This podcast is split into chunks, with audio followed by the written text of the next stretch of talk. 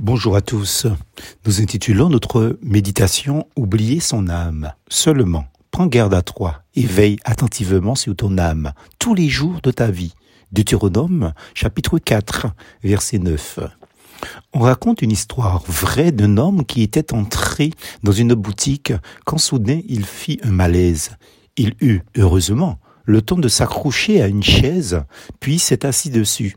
Face à l'apparente gravité de ce malaise, le marchand avisa le SAMU qui dépêcha sur place un médecin.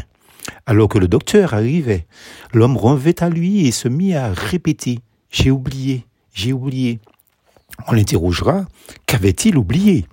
Était-ce les achats à faire ou son portefeuille? Peut-être son chéquier, sa carte bancaire, son porte-monnaie, ou bien ses papiers d'identité Peut-être avait-il oublié de faire son testament.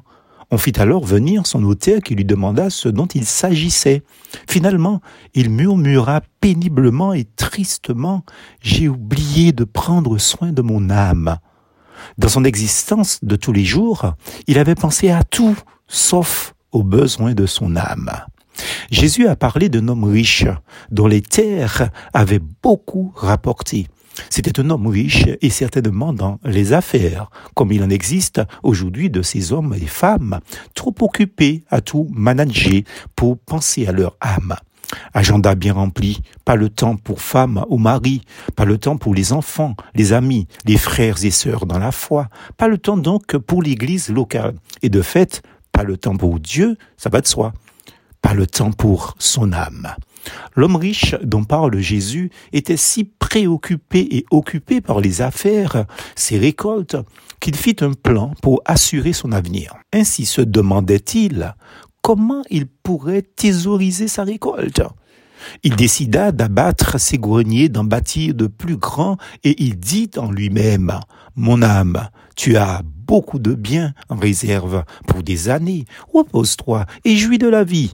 Mais Dieu lui déclara, insensé, c'est-à-dire fou. Cette même nuit, ton âme sera reprise, et alors, à qui servira ta récolte?